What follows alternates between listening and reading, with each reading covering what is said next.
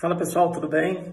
É, já que a gente está na semana da dor lombar e eu estou es escolhendo métodos é, populares para o tratamento da dor lombar, que as pessoas têm mais acesso, eu sei que muita gente está pedindo coisa muito específica, quem sabe nos próximos vídeos eu posso falar um pouquinho sobre isso.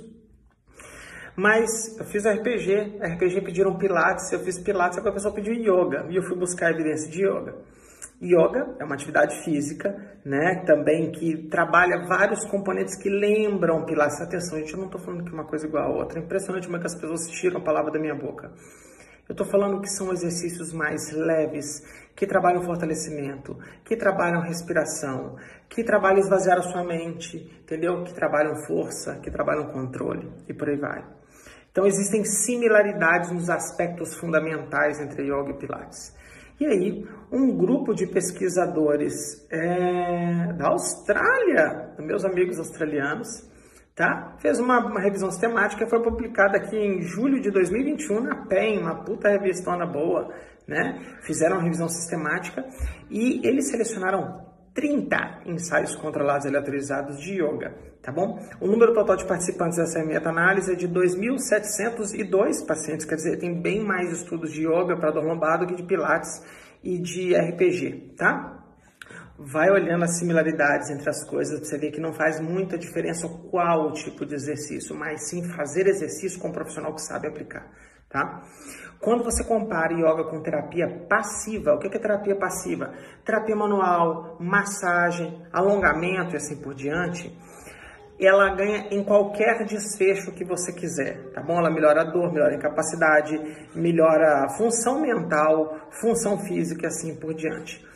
Quando você compara yoga com outro tratamento ativo, ou seja, com outros tipos de exercício, a yoga é igualmente eficaz, tá? Então, não sei se estão percebendo as similaridades entre, no fundo, no fundo, a, a, a plausibilidade do Pilates é uma, da yoga é outra, do RPG é outra.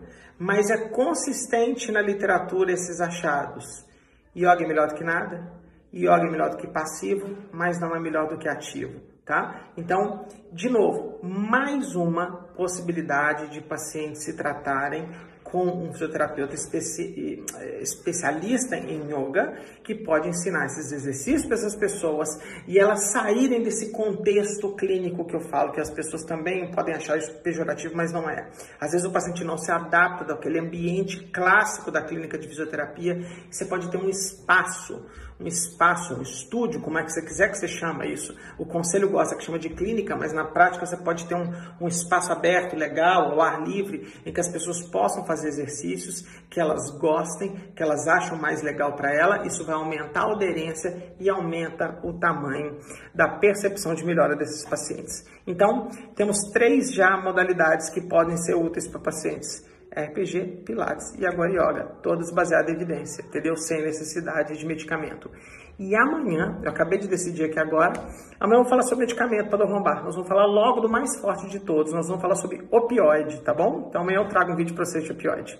Um beijo para todo mundo, fiquem com Deus e a gente se fala. E vacinem-se, não esquece, a Covid não acabou.